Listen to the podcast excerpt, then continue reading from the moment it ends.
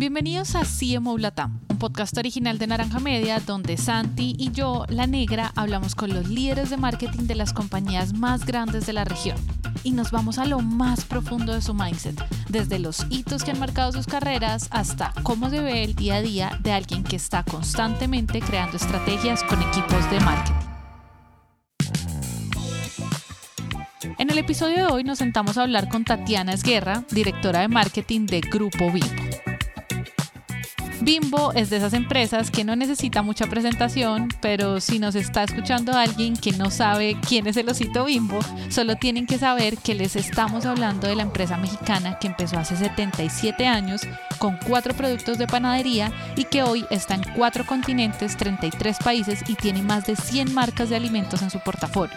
Entre esas, el pan artesano, desarrollado por el equipo de Colombia y del que yo jamás me imaginé que tuviera una historia tan divertida detrás.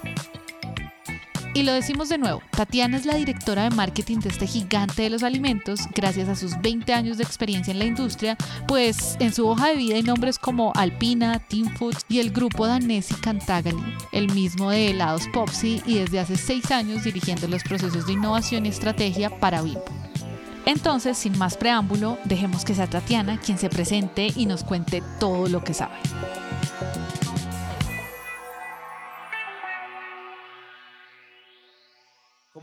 Tati, cómo llegas? A nosotros nos gusta saltar aquí a la carne y, queremos averiguar un poco, vamos a escudriñar en tu pasado, hipnosis, regresión. Cuéntame un poquito cómo se, cómo se, cómo se juntan los puntos para que tú llegues acá un poco de tu historia y como lecciones aprendidas del pasado, esas lecciones que tú todavía usas en tu día a día, pero en no sé dónde aprendí esto, no sé dónde para, después pasé por esta agencia, después pasé por este otro lado y seguramente tú has recorrido un montón de lecciones que al día de hoy te siguen sirviendo y siguen siendo de pronto principios en tu vida marketera. Eh, cuéntame un poquito, cuéntame esa historia, Génesis.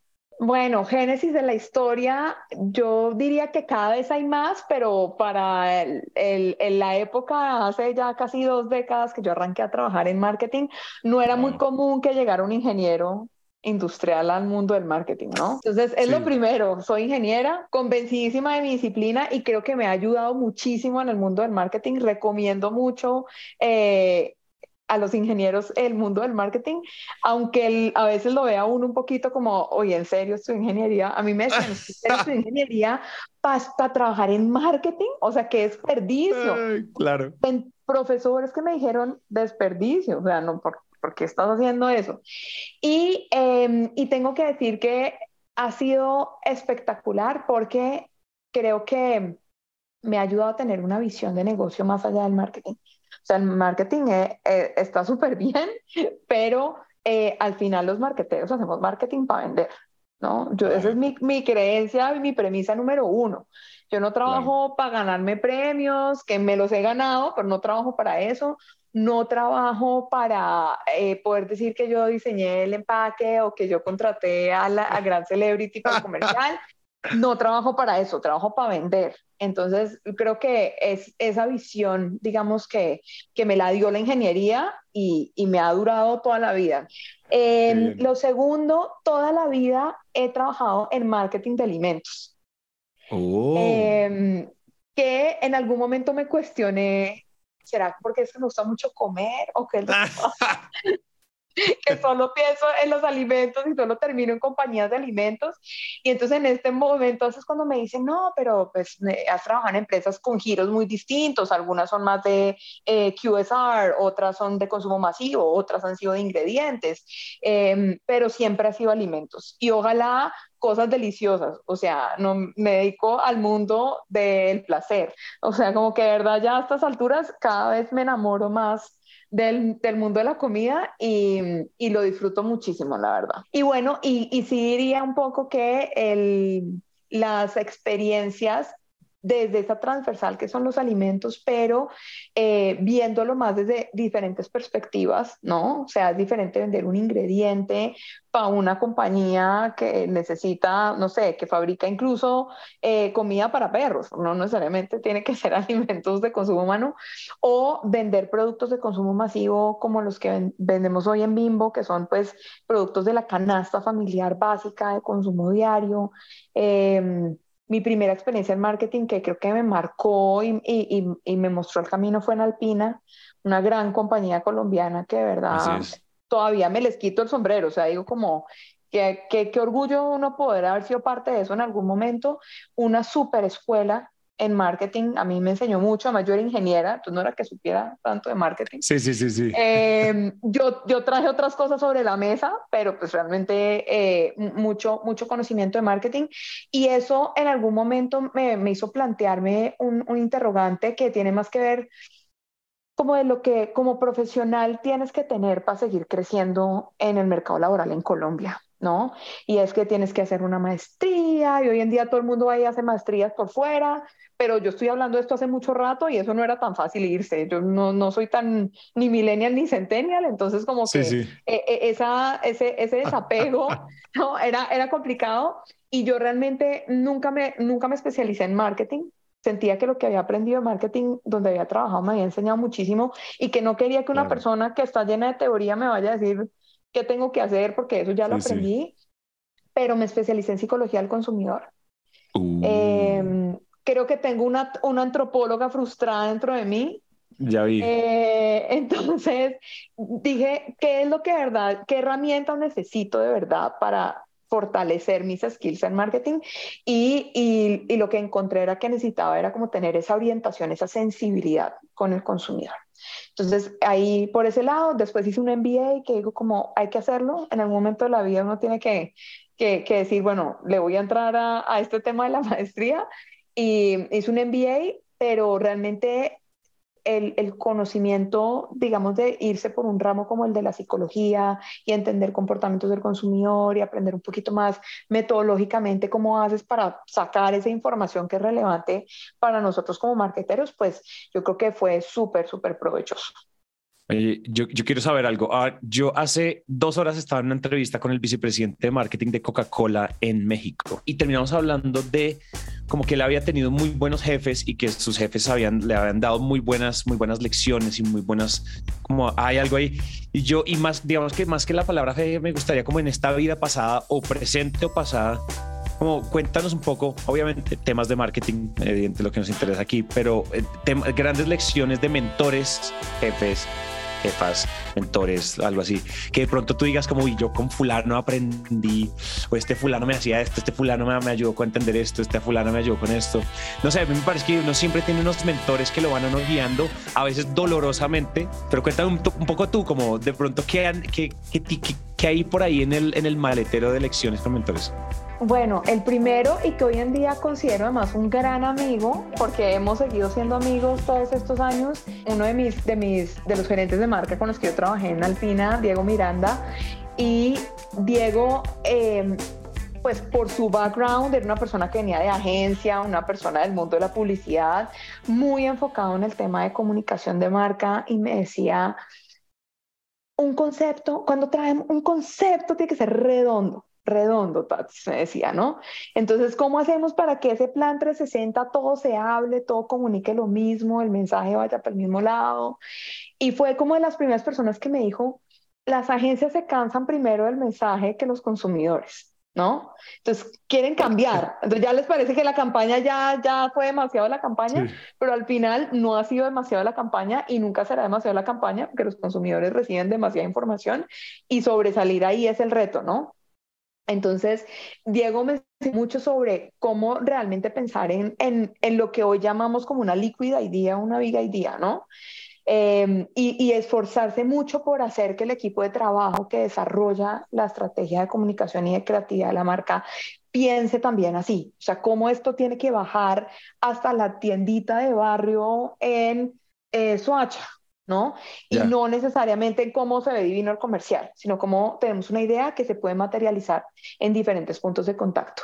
Y otra cosa que me acuerdo mucho, eh, y esto es más, diría yo, del mundo de los soft skills, pero que sirve demasiado, era la orientación al logro, ¿no? El sí se puede.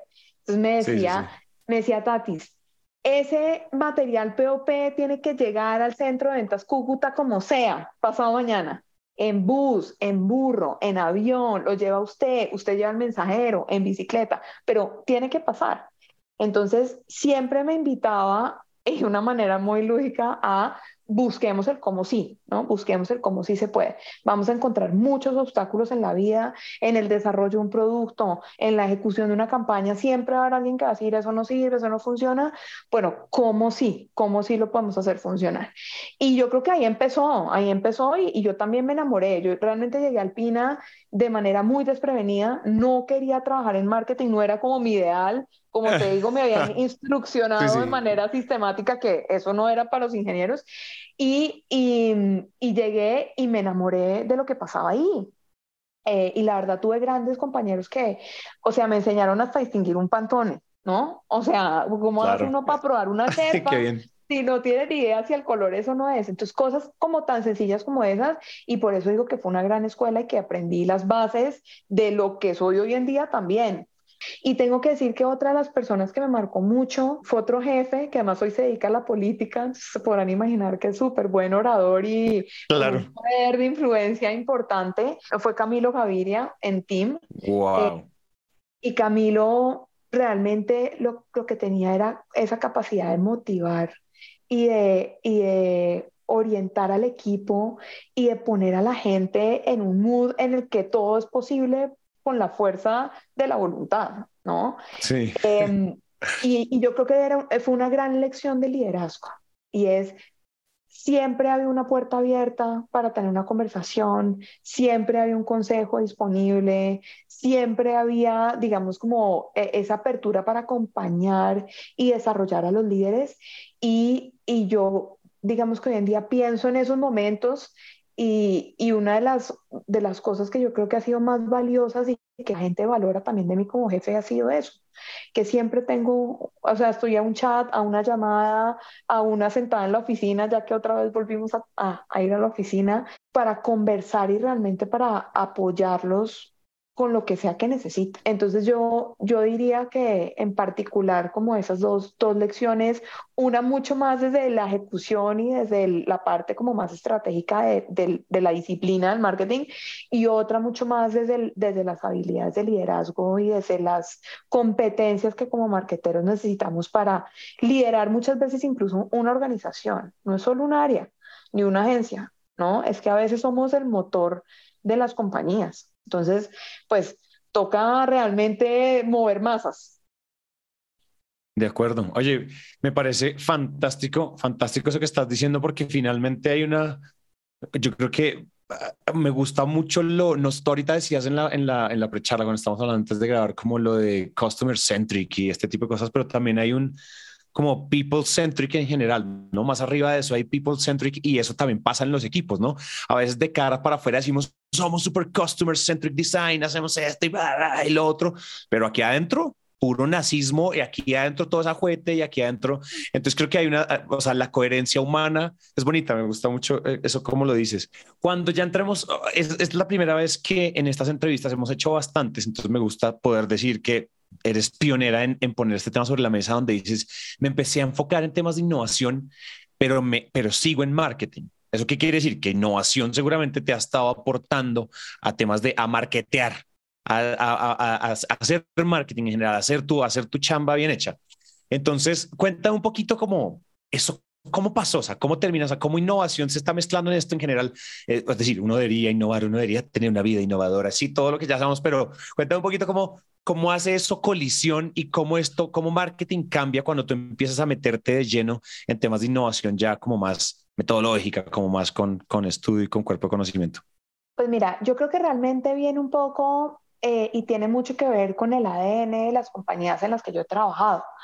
Por una razón o la otra, y obviamente vuelvo y digo, estoy echando cuentos de hace casi dos décadas, sí. pero eh, en Alpina los líderes de desarrollo de nuevos productos eran los equipos de marketing y, y, y realmente trabajaban en conjunto mm. con los equipos de innovación y desarrollo, con los equipos de logística, con los equipos de compras para eh, traer, digamos, a la mesa productos súper eh, innovadores en, en, su momento y voy a hablar de, de algunos, pero eh, yo estuve, por ejemplo, en la, en la introducción de productos como Regeneris, Jogs, o sea, participamos, digamos, desde marketing con ese tipo de innovaciones y era responsabilidad de marketing. ¿Por qué? Porque al final el producto le llega al de marketing para que vaya y mire a ver cómo hace. Claro, tarde o temprano, sí. Tarde o temprano llega.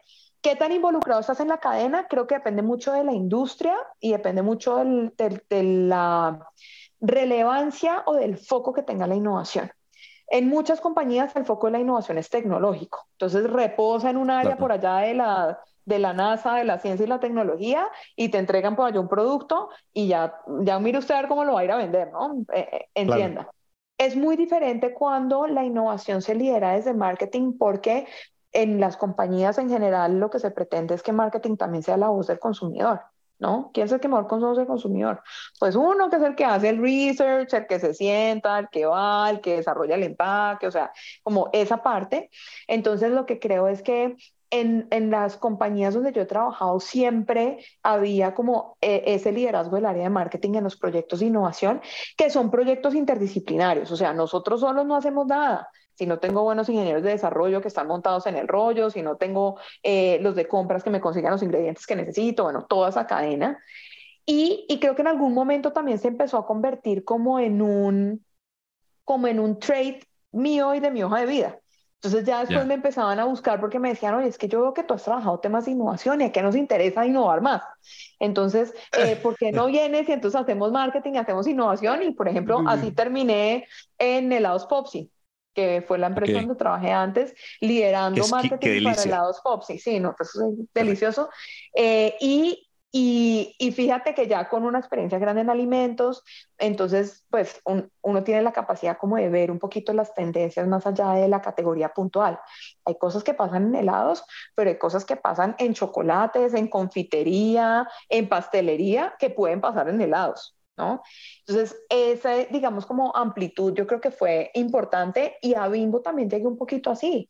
O sea, una de las preguntas de la entrevista, el que fue mi jefe, el que me contrató en su momento, me dijo, me dijo, ¿qué tanto has intervenido tú en, procesos de innovación de producto? Y yo, tengo 10 años de historias para contarle, buenas y malas, de todo, porque hay fracasos y hay éxitos como, como en todo. Entonces, eh, se ha convertido como en algo que, que, que, se vuelve parte de, una, de mi hoja de vida por la experiencia que fui teniendo, pero que además a mí me apasiona porque me parece que es de las cosas que cuando te involucras desde el momento cero, desde entender una necesidad del consumidor y luego ves cómo eso se materializa en un producto, y luego cómo tienes que hacer para mercadearlo, que es realmente el trabajo que le toca desde marketing, pero como eso es una cadena y una serie de cosas que pasaron, no sé, el último año y medio, por decirlo así, para poder llegar a ese punto, eh, pues mm, la verdad me apasiona. Y como soy ingeniera industrial, pues entonces yo me meto a la planta, me le meto al ingeniero de desarrollo. En tu salsa, sí. Claro, ahí me divierto, es como la parte divertida donde me dicen, ah, decirle sirvió la ingeniería para algo. ¿No? Entonces, eh, entonces en ese, sentido, creo que también ha sido una ventaja justamente por eso, ¿no? No todo el mundo puede entender eso desde la parte técnica y luego también desde, desde el otro punto de vista. Oye, cuéntame, yo poniéndome aquí en los, en los zapatos de, de, de la audiencia, yo siento que podría haber una pregunta que puedan tener. De pronto, sí, de pronto no la audiencia juzgará esto, pero si yo estoy escuchando esto, yo digo, oigan, qué chévere, qué, qué apasionada, qué emocionante que suena, que suena Tati, pero ¿cómo hace uno para para, para generar esa simbiosis entre innovación y marketing, porque finalmente lo que decíamos, el paradigma no es que marketing intervenga en innovación, a marketing le cae el pato. Vaya venda, vaya venda, parcero. Usted mire qué hace. Aquí tenemos el nuevo software. Aquí estoy, hicimos la última actualización. Ay, pero eso que tiene. No, no, no, vaya venda y después solucionar los de, los de servicio, solucionan. Entonces, creo que para, para, digamos que aquí empieza un movimiento guerrillero donde marketing se vuelve el, el, el, los líderes de innovación. Cuéntame eso, cómo se hace en términos como en la técnica o como en buenas prácticas, cuando en marketing quiere hacer innovación, cómo, cómo debería funcionar la comunicación, cómo son las relaciones con las áreas, qué reglas, qué principios hay, eh, qué metodologías, qué, lo, digamos, hablemos un poco como en global, un 101 de esas simbiosis. ¿Tú qué dirías? ¿Por dónde empezamos a tratar este tema? Yo empezaría un poco por dónde empieza el proceso.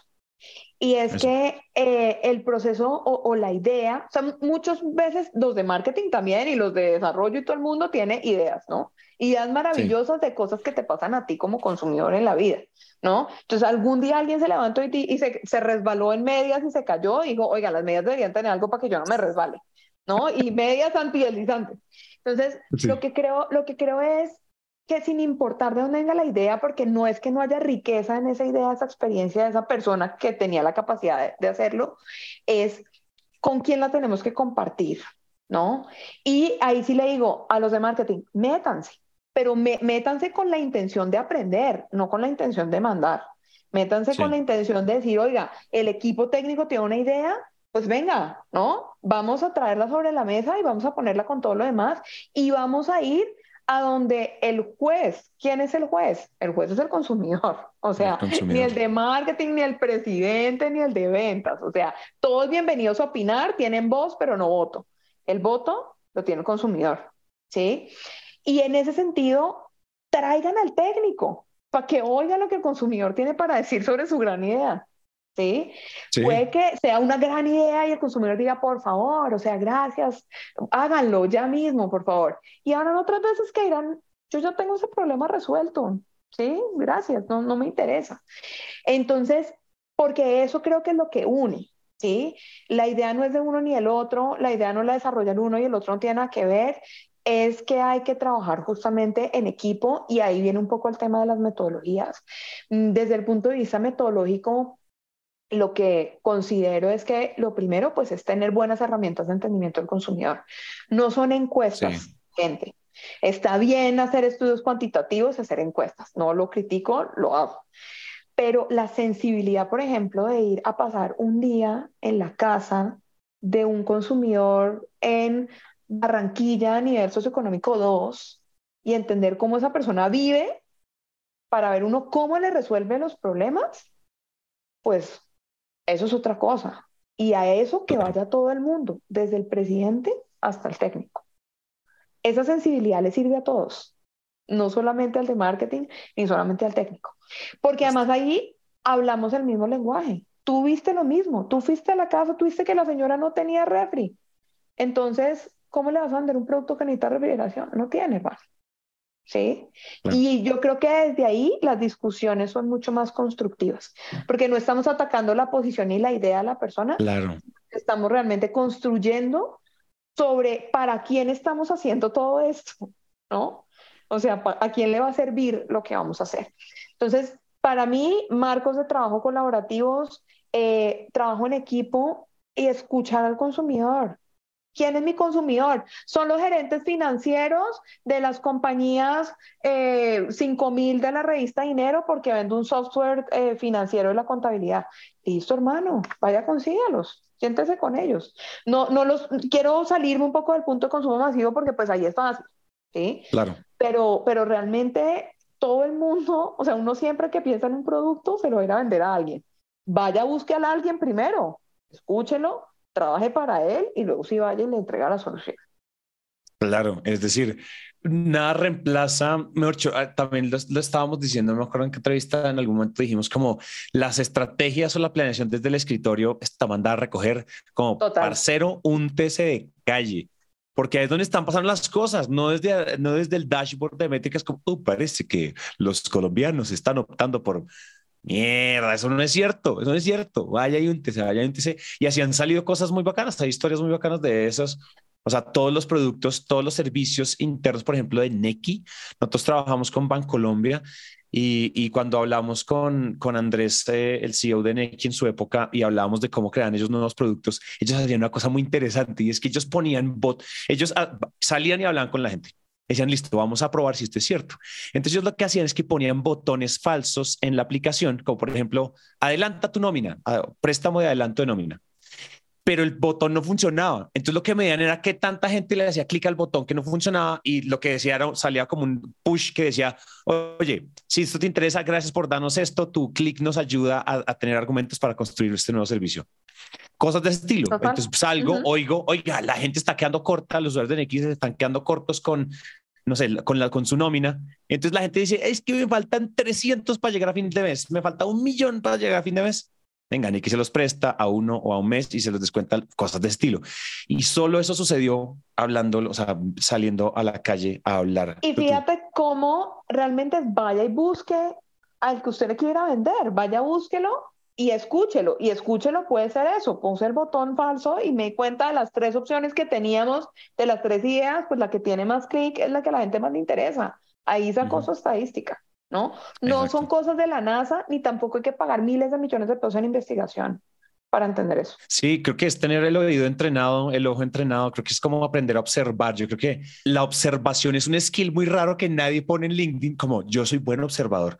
Nadie pone eso. Pero debería haber más gente, o sea, sí, ¿verdad? Debería haber más gente poniéndolo porque es importante. Y, sí. y al final lo que tú decías es un tema de más allá de consumer centricity o customer centricity, es people centricity y eso funciona para todo porque también te funciona para tu equipo de trabajo escuchar. Exacto. Yo te quería preguntar algo particular, o sea, no puedo no hacerte esta pregunta, o sea, estás en Bimbo, empresa mega posicionada, top of heart, top of mind, top of stomach, top of everything. Cuéntame algo de historias sobre esta colisión, esta simbiosis de innovación, como la historia más reciente que tengas, como de ese producto que tú ya te comiste, es solo la historia atrás. Me gustaría saber mucho el tras bambalinas y creo que a la gente le puede pasar esto porque de México sea, de México hasta Colombia, creo que, o sea, todos somos consumidores de tu marca. Entonces yo creo que no, a mí me parece que hay algo de un morbo bonito en entender las historias detrás de, de esto, cómo surgió. Eh, historia reciente, historia reciente porque hay una historia eh, antigua, digamos, o un poquito menos reciente, de la cual incluso yo ni siquiera era parte de la compañía, pero lo menciono porque tiene que ver con esa historia reciente y fue la creación del pan artesano. Eh, el pan artesano se desarrolló en Colombia, fue el país que vio esa oportunidad, como la vio en la calle, o sea, aplicando todo lo que acabamos de hablar en la pasada cuarta de hora, ¿no? y, em, y, llegó y, con un equipo que dijo, podemos hacer algo diferente, ¿no? Y ese equipo trabajó y trabajó y trabajó hasta que logró llegar a el, digamos, ese pan que tiene un look como artesanal, que tiene una textura especial, que tiene una rebanada gordita, que te, que te entrega otras cosas que otros, digamos, que panes tajados no, no, no entregan hoy. ¿Y, ¿Y por qué lo traigo a colación? Porque Artesano se convirtió en una marca global para el Grupo Bimbo. Hoy en día vendemos más de 500 millones de dólares en el mundo de pan artesano siendo Estados Unidos el país que más vende pan artesano en el mundo. Puede ser. No puede ser. Con una innovación colombiana. Entonces, primero, pues orgullo patrio y todo, y saca Bimbo de Colombia siempre, obviamente, la, el pecho. Y en algún momento el CEO dijo, y necesitamos que esta historia se vuelva a repetir. O sea, ¿cómo hacemos para repetir la historia? Y el equipo de Colombia sintió que era una responsabilidad delegada directamente, ¿no? O sea, ya lo hicieron una vez, no lo pueden repetir. Y empezamos con lo que es el desarrollo del ponque artesano, que salió al mercado el año pasado y que ha sido otra vez completamente disruptivo, ganador, innovador en Colombia y que ya se está empezando a replicar en el mundo. Entonces, ¿cómo pasó ese proceso? Pues ese proceso nació un poco de sentimos la responsabilidad de repetir la historia y empezamos a ver dónde estaban las oportunidades. Y lo que veíamos era que en el mundo de los ponqués, digamos, empacados, eh, pues hay productos muy planos. Eh, son buenos, están bien, pero es un producto especial. Si tú quieres algo especial, tienes que ir a la pastelería Cascabel o a Deli o a La Toledo, yo no sé otro escenario y tienes que ir a buscar eh, justamente como eso que tiene como ese upgrade, ¿no? Em, recetas más especiales, más enriquecidas, ingredientes diferentes como las nueces, la amapola, eh, los blueberries, o sea, ¿no? Chocolates amargos, bueno, otro mundo de cosas. Y em, empezamos a trabajar en ese proyecto. Y tengo que decir, yo además de que obviamente me fascina comer, me fascina la comida, pues eh, soy eh, cocinera, repostera y panadera. Me fascina cocinar. Entonces digo, no, nunca te van a dejar ir de bimbo, nunca te van a dejar ir de bimbo. ¿qué? Ni, yo creo que yo tampoco, o sea, me mandan a otro sitio, yo ahí preparando mi propio shampoo en la casa. No, entonces como que empezamos y, y, yo, y yo les decía, oigan, mi mamá hace el banana bread y el carrot cake más espectaculares del mundo del mundo, o sea, son las mejores recetas. No conozco las mejores recetas. Y un día que teníamos una reunión de todo el equipo, le dije a mi mamá, le pagué, le dije, dime cuánto vale, necesito que me hagas una torta de zanahoria, una torta de banano, que las voy a llevar a la oficina, porque necesito que todo el mundo pruebe. Mi mamá como, bueno, sí, no, yo te las hago. Mi mamá es, o sea, mi mamá, yo soy nivel 2, mi mamá es casi profesional en el mundo de la repostería. Entonces, eh, me llevé las tortas y llegué a la reunión de proyectos con las tortas. Y le dije, le dije, queremos hacer esto, eso es lo que queremos hacer. Solo que, obviamente, pues esto es una torta que si nada más sumo cuánto me costaron los ingredientes, pues no me alcanza ni el precio al que la queremos vender. O sea, necesitamos configurar una propuesta que sea suficientemente buena de valor agregado, pero también que pueda ser accesible porque la gente muchas veces ya no puede pagar y estamos en un país, digamos, con una economía eh, eh, y un poder adquisitivo limitado, la gente ya no, no, no puede estar pagando lo que pagamos en Cascabel por una torta, ¿no? No todo el mundo lo puede hacer y nosotros somos una empresa de consumo masivo. Entonces empezamos a trabajar, pero con ese ejercicio más de motivación, porque al final no se trata de robarle la, la receta a mi mamá ni nada, sino más como de cautivarlos a través del paladar, ¿no? Eh, empezamos a trabajar en ese proyecto que realmente duró en desarrollo, yo diría que al menos año y medio. Eh, durante toda la pandemia tuvimos muchas discusiones, que si sí, que si no, que, que zanahoria, la gente decía, pues zanahoria es raro, yo no, es un buen sabor. Desarrollamos algo y fuimos a testear con el consumidor, ¿no? Que al final yo decía, pues si no les gusta la zanahoria, a mí no me, si no les gusta el consumidor, a mí no me importa, yo la, yo la mato. Soy la primera que mata las cosas cuando si no tengo apego, no, tengo apego a la zanahoria. No tengo apego a la zanahoria, me parece gran producto, pero no tengo apego. Y tuvimos testeos con intenciones de compra después de probar el producto por encima del 95%, que eso no pasa muy seguido. Uno está cruzando los dedos para pasar del 70 o del 80, pasar del 90 no es un, un estándar de acción nunca. Entonces dijimos, ok, sí es por acá, sí es por acá, y luego tuvimos que, digamos que solucionar algunos retos técnicos, porque entonces los ingenieros decían, venga, pero es que zanahoria, yo no puedo rayar la zanahoria, yo necesito que me traigan la zanahoria rayada, necesito que venga, digamos, en unos estándares y unas condiciones de preservación, porque es fruta fresca o verdura fresca, el banano, que el banano no se oxide y se ponga oscuro, o sea, entonces ahora resolvamos los retos técnicos de querer tener ponqué de zanahoria y ponqué de banano, y eso también se tomó un tiempo. Y eh, finalmente lanzamos eh, estos dos productos en agosto del, del 2021, el año pasado. Sí. Y tenemos, pues obviamente ya estamos cumpliendo nuestro primer año de haber, de haber lanzado. En abril sacamos unas extensiones de formato en rebanada personal y estamos creciendo por encima de 200%. Entonces, em, yo diría que esa es, o sea, mejor dicho, hay que luchar por la causa, hay que montar a la gente en el bus de la causa, hay que eh, realmente escuchar la voz del consumidor para ver si la causa es correcta, porque puede que te digan, no, mire, yo por aquí, ¿verdad? Esto no es zanahoria, guácala. ¿Quién va a querer poner sí. zanahoria? ¿No? Entonces, al final creo que es justamente esa, esa eh, evolución y, y yo diría también que hay un poco de un concepto que a mí me encanta que se llama la corresponsabilidad. O sea, todos somos responsables de una parte de ese todo. El todo es lo que queremos llevar al mercado, la propuesta que queremos llevar. Cada uno tiene una parte de su responsabilidad y tiene un área de expertise con la que aporta esa responsabilidad, ¿no? Entonces, montar a todo el mundo en eso eh, pues nos hizo sobrepasar barreras y tengo que decir que fue lo mismo que pasó con el pan artesano en su momento, o sea, ¿cómo vamos a hacer para que el pan esté más fresco y más chiclosito más tiempo? ¿Cómo vamos a hacer para que... Y, y superar esos retos técnicos, yo creo que solamente pasa si el equipo está suficientemente motivado a buscar la respuesta. Oye, estoy, o sea, me tenías absolutamente enganchado con esa historia con ese relato del ponqué. Y te voy a decir una cosa, es que eso es algo que quería, ese era el morbo cool que quería en esta entrevista, porque yo soy fan de esos dos hijos de madres ponqués. Yo ah, amo bueno. esas dos tortas. Entonces, cuando dijiste lo de tu mamá, yo dije, ese ponqué que me como yo en Carulla, que compro en Carulla, es, o sea, digamos que si tú, como el efecto mariposa es tu mamá siendo repostera, vendiéndote dos tortas para que tú vayas a, a, la, a la, como a, la junta de producto, a la junta de innovación, pues, ¿qué onda con la vida? O sea, el tras bambalinas es demasiado, demasiado interesante, ¿tienes?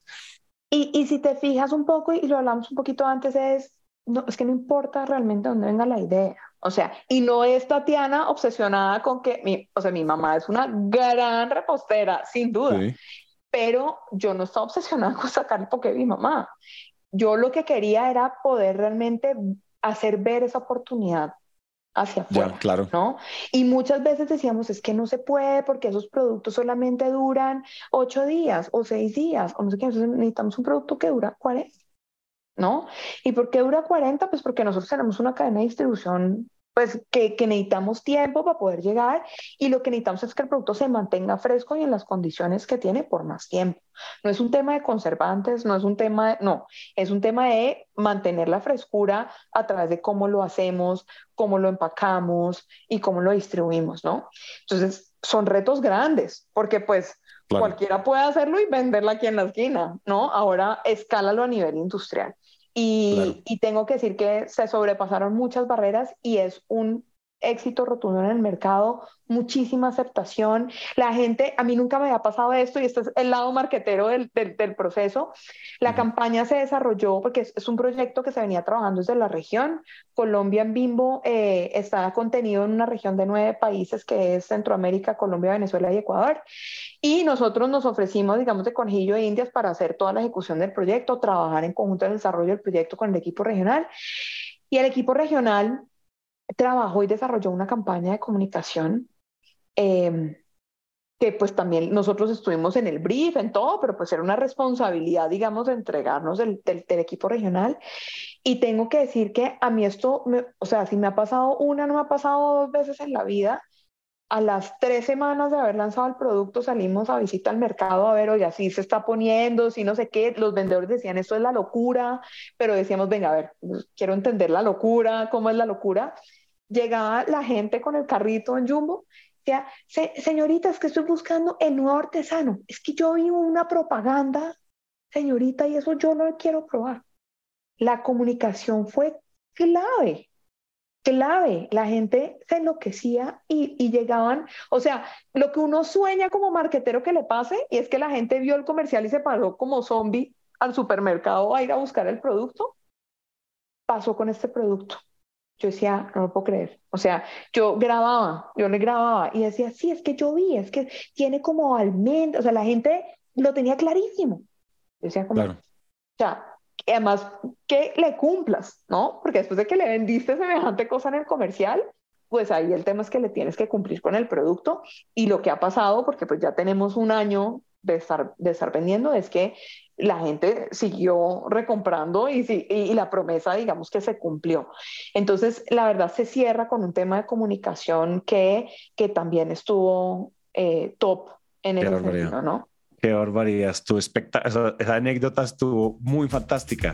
Por eso que te digo, el, como el, es muy, es como el, es como cuando uno ve, no sé, los Avengers de Marvel o Iron Man y uno ve después el de Making of, el detrás de cámaras, que uno dice como, ah, y eso lo hicieron así, y eso lo hicieron así, no puede ser. Entonces, por eso, o sea, digamos que ya dejando mi actitud de groupie, fanboy, de beanboy, eh, creo que, creo que hay, hay cosas muy interesantes con responsabilidad. En las áreas de marketing son áreas, son áreas de liderazgo internas también que lideran temas de innovación, lideran temas de producto. Esto ya creo que lo que tú decías ahorita es, sí, chévere si me gano el premio, me los he ganado, sí, tengo mi EFI, tengo mi CANES, tengo mi eh, lo que sea, pero, pero finalmente yo vine fue a vender y para vender yo necesito estar es, es o sea, digamos, centrar, usar, como, ¿cómo decirlo? Marketing también puede ser un área que dinamice y facilite la unión de otras áreas y no solo la gente echándose el pajazo mental por allá, fumándose la verde en una esquina, rayando el creativo loco, conectando puntos conspiranoicos a ver si cuál es la siguiente campaña, sino, oiga, la campaña simplemente va a responder, la campaña no tiene que protagonizar, el que tiene que protagonizar es una, una escucha activa del oyente, del, oyente, perdón, del, del usuario, del consumidor, un producto que llene esa área de oportunidad y después la comunicación pues simplemente es como el, el deploy, ¿no? Es, lo, es la, la manera en que llegamos lo que te tiene que cerrar eso y, y no creas, y, y, yo sé que sería de pronto tema de otro podcast, pero lo que creo es, y, y, ese es otro reto grande, o sea, un reto desde puertas para adentro con los equipos que participan, por ejemplo, en el proceso de innovación, Y otro tema es el reto que uno tiene de puertas para afuera con sus aliados, con sus agencias, eh, con toda esa parte, digamos, que desarrolla la comunicación, la creatividad, del branding. Y eh, con ellos también hay un reto grande de liderar. ¿No? Entonces son como dos caras de la misma moneda y para mí, si me preguntas, es el mismo rol, solamente que uno va pues más hacia lo técnico, hacia el producto, hacia los chicharrones que los de las agencias nos dicen, sea, qué mamera que uno le toque eso, o sea, se le acabó el empaque y ahora qué vamos a hacer, ¿no? Se qué mamera, pero eh, la parte de la comunicación, cuando lo miramos desde, desde lo estratégico, no solamente desde, ese concepto como el liquid idea, de big idea, es un reto grandísimo para las agencias. Y es un reto grandísimo para el gerente de marca, no lo digo ni siquiera para mi posición, sino para el que es el dueño de la marca de todos los días, de no dejarse vender cualquier cosa solamente porque suena bien. Sí. ¿No? De acuerdo. Va por, por los dos lados. Exacto, eso es un trabajo de interlocución hacia afuera y hacia adentro, muy duro, muy duro, pero muy interesante. Muy duro, pero muy interesante. Oye, te quería, yo quedé tan, tan, tan pasmado con la anécdota que no sé qué más te quería preguntar y no sé por dónde coger ahora. eh, yo está aquí, mi vulnerabilidad entrevistador, yo quedé demasiado fascinado. A ver, estuvo muy buena digamos que ah, yo creo, si vamos, si empezamos a agarrar como hacia otro o a virar hacia, hacia otro lado y hablamos un poquito más de, de, mm, de marca y de, de, posicionamiento y demás, es decir, hay gente que puede decir en la, en la audiencia como, oiga, pero es que claro, pues es que Bimbo, pues es que la hace muy bien, pues es que ya son conocidísimos, marca yo no sé cuántos miles millones de años, sí, o sea, como que Bimbo en el Jurásico estaba ahí presente. Pero en este, pero en este caso, si la gente está empezando, digamos, si yo te sacara, por ejemplo, de Pimbo y te pongo en tu propia empresa, tú siendo todo, siendo CEO, CMO, siendo todo y tienes algo de inversión, tus ahorros y empiezas de ceros eh, en un área de marketing, tú y te cambio a servicios, a tecnología, tú harías las mismas cosas, es decir, tú hay, hay como digamos, ¿cómo empezarías? ¿Cómo, ¿Cómo se construyen áreas de cero? Sin embargo, no es mucho la audiencia nuestra, pero probablemente estamos creando áreas de cero de marketing y de la nada apareces tú empezando otra vez. Em, yo creo que sí, yo creo que las cosas son las mismas. Obviamente lo que creo es, eh, defina muy bien quién es su usuario. O sea, dedíquele tiempo, eso no vale plata. Eso vale más que nada tiempo y tiempo. Exacto, tiempo de la cabeza estratégica de esa organización que puede ser unipersonal. O sea, eh, eh, ¿por qué? Porque muchas veces estamos súper enfocados, es una tendencia súper normal, o sea, eh, a, es que yo tengo esta idea, yo tengo esta idea, tengo esta idea de este producto, este servicio, no sé qué, pero nos enfocamos mucho en la idea, en desarrollar la idea y nos enfocamos poquito en entender qué tantos satisfactores ya tiene esa misma necesidad, con quién voy a llegar a competir, a quién le voy a vender, a quién le agrega valor lo que yo estoy haciendo, quién pagaría más por lo que yo, por esa idea, ¿sí? Porque hay cosas que son circunstanciales, ¿no? Entonces, lo que, lo que creo es, dedíquenle tiempo, más que nada tiempo y esfuerzo a eso. Si eso está claro, yo creo que todo lo demás fluye muchísimo mejor. Que cuando yo tengo una idea, y entonces es que yo quiero vender, eh, yo, yo quiero vender em, pijamas para bebés prematuros, ¿no? Mi emprendimiento son pijamas para bebés prematuros. Y yo tengo una obsesión con que los bebés prematuros necesitan unas pijamas especiales, con que, no sé, algo pasa. Y la pregunta es, ¿y usted se preguntó realmente ¿Cuál es la diferencia entre un bebé prematuro y un bebé normal? Un bebé prematuro lo que más necesita estar en pelota en el pecho de la mamá. Entonces la pregunta es, ¿bebé prematuro necesita pijama? ¿No?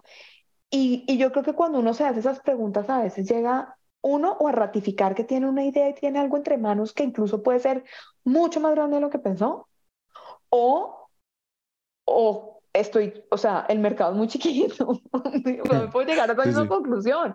Y eso no está mal, tú puedes decir, listo, yo soy el nicho de pijamas prematuro. Y en ese sentido, eh, me voy a dedicar, entonces cada pijama vale 500 mil pesos, pues porque yo tengo que vivir, tengo que comer y tengo que vender pijamas para prematuro. y entonces, al final, la pregunta es si esa ecuación de valor le hace sentido al que va a pagar por la pijama, ¿no? Claro. Entonces, yo realmente lo que les diría, eso es un tema de esfuerzo en tiempo. Y de pronto algo de dinero. O sea, sí, hay que investigar, hay que hacerse una encuestica. Eh, eh, Survey Monkey vale como 100 dólares la membresía anual, una vaina así. O sea, de verdad, hay, hay, herramientas hoy en día digitales muy buenas que te ayudan a recoger mucha información. Hay que sentarse a ver las redes sociales, las wiki, dicen las wikimamás de los bebés prematuros. O sea, ahí hay un montón de información. Entonces, lo que creo es que hay que ir a buscar esa información, hay que ir a buscar ese usuario y tener claro que sí sea una necesidad para ese usuario, que sí es evidente que esa necesidad existe, que la gente estaría dispuesta a pagar por eso, porque es que si no, no es negocio, hermano, y entonces si quieren hacer caridad o hacer eh, ONGs o lo que sea, be my guest, pero entonces no hablemos de negocios. Y, y, a, y a dimensionar realmente el, el verdadero tamaño de la oportunidad. Con eso sí, si no quiere contratar a nadie de marketing y usted ser el community manager de su página de Instagram, lo que quiera, bienvenido, pero al menos tiene claro para dónde va, ¿no? Sí. Y, y una enseñanza que no compartí porque no fue laboral, sino, sino escolar. Cuando hice la, la, la especialización en psicología del consumidor, tenía un profesor de marketing que el man decía, hablando sobre estrategias, decía, es que hermano, el que no sabe para dónde va cualquier bus le sirve. Y entonces uno termina enrollado en un montón de vainas que no tenían nada que ver con la idea original. Sí, Pero es porque no sabía realmente qué era lo que estabas persiguiendo, ¿no? Bárbaro, bárbaro. Oye, una, una, una, una, me acabas de despertar. Yo tenía una pregunta sobre eso y le pasamos por encima, pero cuando estudiaste psicología del consumidor, o sea, cuando te fuiste a estudiar este tema, tú dijiste, o sea, cuáles fueron esos momentos wow que tuviste estudiando esto. Es decir, yo, siento que a uno siempre le pasa como estudiante, cuando uno lleva mucho tiempo trabajando y, y llega a, una, a, un salón de clase después de haber vivido la calle, ¿no? Digámoslo así, de haber visto como esto, así es que se hace esto, y viendo y fallando y todo, porque es como uno sale del colegio a la universidad pues no tiene experiencia de vida en la calle, entonces uno todo lo que le digan es verdad, ¿no? Como que todo lo que te dicen es... Y además es nuevo, porque probablemente nunca has tenido una experiencia con ese tema particular, ¿no? Exacto, y uno vive con los ojos dilatados, pero cuando ya llega al otro lado de la moneda y es, ya tuve experiencia, ya llevo, tú pasaste por un montón de, de empresas de consumo masivo y de alimentos, y después entraste a estudiar ¿Cuáles fueron esos momentos, wow, que tú dijiste, ok, esto contrastado con lo que yo ya sé, con lo que he vivido, aquí hay algo, aquí como que esto era lo que me faltaba pegar, estos eran los puntos que no había podido conectar. ¿Te pasó cuando estudiaste psicología del consumidor? De pronto le envié yo. Sí, sí, sí me pasó cuando estudié psicología del consumidor.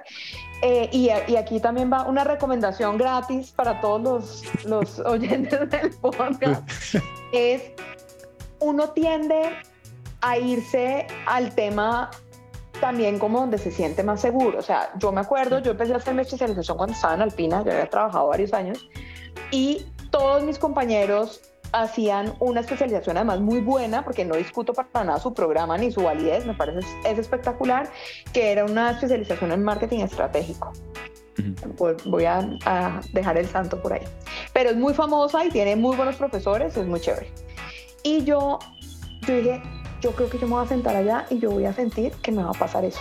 Ah, no, yo ya, a, ver, papito, ¿a quién le tocó lidiar con el lanzamiento? ¿No? A mí. Sí, sí, sí. sí Entonces yo dije, yo quiero, yo quiero buscar complementar mi educación con algo que me está haciendo falta. No con, no con algo que me sirve para llenar un requisito, ir a hacer un plan de marketing al final de la especialización, que lo hago todos los años. Entonces, por eso empecé a buscar y realmente yo empecé o sea, yo dije, yo soy ingeniera, súper mega cuadriculada, mejor dicho, los números me fluyen, hacíamos la matemática, todo. Soy técnica, entiendo las máquinas, los procesos, o sea, eso bien, pero yo no entiendo la gente. Yo debería entender la gente. O sea, yo sentía como esa necesidad que yo decía, eh, a mí los números muchas veces me hablan y me están diciendo cosas, pero ¿y eso cómo se ve? si una persona me lo dijera, o sea, ¿no? Las tendencias de consumo, todas esas cosas que se, digamos que se pueden aterrizar a, data numérica, pero, pero ¿qué, ¿dónde está la carne que está alimentando ese número? Y empecé a buscar y realmente empecé por una maestría o una especialización en antropología o en estudios latinoamericanos o estudios culturales. Y empecé a investigar por ahí los pensums y dije, pucha, pues que esta vaina es muy difícil para mí, pues soy ingeniera. O sea, yo tengo también que reconocer el límite de mis capacidades y necesito algo que me cruce las dos cosas y ahí encontré el tema de psicología del consumidor y tengo que decir que tuve wow el año y medio que estudié. O sea, no había algo que yo llegara y yo dijera, miércoles, mm, ah, no, esto sí. Hasta el profesor de marketing me enseñó cosas que no se me han olvidado. Pero tengo que decir mucho sobre em, la parte como cualitativa de investigación, la parte de etnografía, la parte em, de estas herramientas un poquito más que son traídas de la sociología y de la antropología al mundo de la investigación de mercados, al servicio de las, de las marcas realmente, ¿no? Y eso me, me cambió realmente la forma de ver las cosas y siendo tan numérica y tan ingeniera, hoy a veces me miran raro cuando digo, esto no lo vamos a solucionar con una encuesta. ¿No? Necesitamos ir a escuchar a la gente lo que la gente tiene para decir. Y eso también tiene validez, porque entonces también hay muchos, y en muchas empresas que dicen, no, es que si no me dice cuántos dijeron que tal cosa, no me sirve. No, eso sí sirve. Incluso tiene una forma de saturarse y de volverse estadísticamente representativo dentro de una muestra, igual que pasa con la data numérica. Entonces, em, me volví, digamos, creo que todos esos momentos me hicieron como generar esa sensibilidad hacia, eh, al final estamos vendiendo a la gente, no son robots que pasan y compran en un supermercado, son gente, son amas de casa eh, o son mujeres que trabajan o son, o sea, son tantas cosas que la verdad es que hay que entenderlos como un todo, no, no, es, no es yo ir por el pan y voy así, y si tuve un mal día, un buen día, si tengo plata no entra el bolsillo, me da lo mismo porque yo tengo que ir a comprar el pan bimbo. No, no, no, no. Las situaciones son diferentes. Entonces, eh, realmente creo que esa, digamos, como esa sensibilidad alrededor de escuchemos fue como el wow de todo el tiempo, eh, porque además yo estudiaba eso con psicólogos, con antropólogos, yo era el bicho raro, pero era muy chévere porque ellos realmente tenían esa visión y, y, si lo ves ya un poquito más, por ejemplo, desde la psicología clínica y otras cosas, pues, eh, men, yo tengo que decirles que no he leído muchos libros de marketing, la verdad, en mi vida. Tengo muchos libros de consulta que me gustan mucho y me gusta leer. Eh, me gusta leer de management, pero eh, realmente, realmente, ¿qué? Realmente, o sea, me gusta mucho más leer de temas de psicología, me encanta leer del, del Zen, o sea, esas cosas me gustan más porque siento que me aportan más, ¿no? Oye, eres un, eres un, eres un híbrido muy interesante, como la ingeniera supernumérica que terminó sollada, eh, fumando la verde con un montón de psicólogos. Sí, sí, sí. Eres un mutante muy especial para el rol que tienes. Fascinante. es Yo un, perfil, perfil, raro. Es un perfil bien exótico. Yo te iba a decir, ya vamos, nos, te estoy robando 10 minutos de, supongo, tu siguiente reunión o algo así, pero algo, algo como para finalizando, yo sé que hay cosas que a veces uno dice, esto le puede aportar mucho a la audiencia, pero Santiago, eh, anonado por la anécdota de, del ponqué de, de, de, de, zanahoria y de banano, no pudo preguntar ¿Qué creerías tú que se nos está quedando en el tintero? Que además tú creas que a la, a la audiencia, homólogos tuyos en otros países, en otras empresas, en otras industrias, crees que les pueda servir esa suerte de mensaje final? Y hasta, y hasta de pronto recomendaciones, o sea, creo que la una recomendación obvia de libros de marketing sería libros de marketing y creo que me gusta que de pronto digas, oye, ¿qué libro que no es de marketing le sirve mucho a un marketero hoy en día y que nos puedas dejar algunas recomendaciones, así como zafadas exóticas, como tú. Bueno, em, a ver, yo creo que sobre la enseñanza yo volveré un poquito sobre la pregunta que me hiciste del emprendedor, pero yo creo que aplica realmente para cualquier persona que llegue a liderar un área de marketing. O sea, muchas veces llegamos y nos están entregando un negocio que están dando, ¿no? Y uno como que se monta ahí al carro medio andando y está pedaleando, ¿no? Pero reserven espacios para realmente entender para dónde van y cuestionen, cuestionen todo, o sea, no se queden con nada, porque al final después rendimos cuentas, ¿no? Y nos van a venir a apuntar, oiga, ¿qué pasó que eso no se vendió? ¿No? Pero a lo mejor no hicimos las preguntas correctas. ¿no? Entonces, digamos que yo, yo, yo, eso sería como una sugerencia que complementa un poco lo que decíamos de escuche, entienda bien, defina para dónde va, porque si no se monta en cualquier bus y termina en Chigorodo y para allá no era. Em, y, para mí sería el consejo realmente eh, más grande que podría darle a, todos los que puedan escuchar este podcast. Y sobre los libros, He leído libros muy interesantes a lo largo de la vida. El que me marcó la vida muy, muy eh, en la universidad justamente eh, fue La Meta de Layu Goldratt, si no estoy mal. Es un libro de management, digamos, orientado al tema de procesos, pero yo todavía vivo mi vida pensando en el tambor cuerda amortiguador y eso me ha funcionado muy bien para poder calibrar recursos y validar mucho cómo, cómo hacemos que esto funcione, ¿no? Eh, últimamente he venido con, con, con, algunas lecturas interesantes. Ahorita estoy leyendo un libro que se llama Hooked. Em, tengo, no sé si, o sea, es que no me acuerdo ahorita el, el, autor, pero acá lo estoy buscando a ver si les puedo decir, les puedo ah, decir bien quién es. Nir Eyal. Hooked.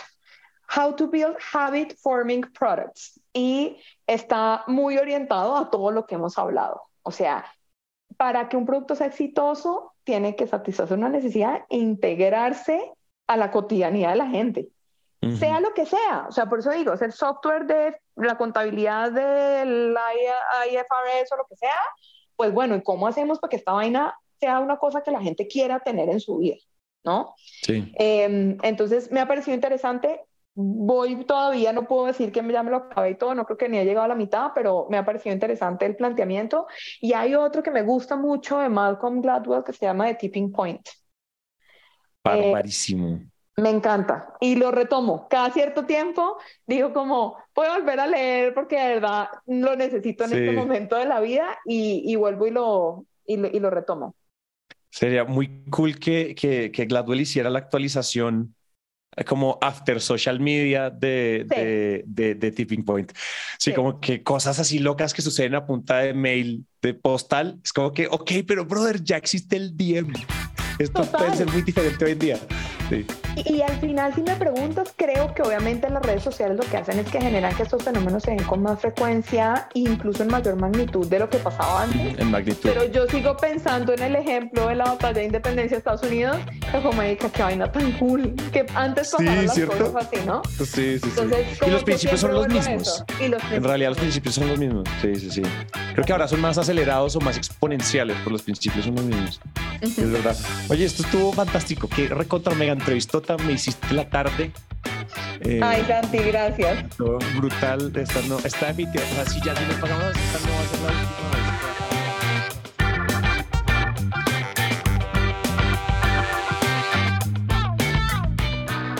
Gracias a Tatiana por aceptar nuestra invitación a CMO. Recuerden que este es un podcast original de Naranja Media en el que también queremos mantener la conversación viva con ustedes, así que pueden escribirnos a nuestras redes sociales arroba naranja media pod o quizás en sus publicaciones utilicen el hashtag CMO o por WhatsApp al más 57 317 316 91 96. Si les gustó este episodio, pueden suscribirse, darnos 5 estrellas, dejar una reseña o si sienten que podemos mejorar, también escríbanos que queremos escucharlos. La producción de este episodio estuvo a cargo de Ana María Ochoa, booking por Catherine Sánchez y el diseño de sonido a cargo de Cristian Cerón. Yo soy La Negra y nos vemos muy pronto.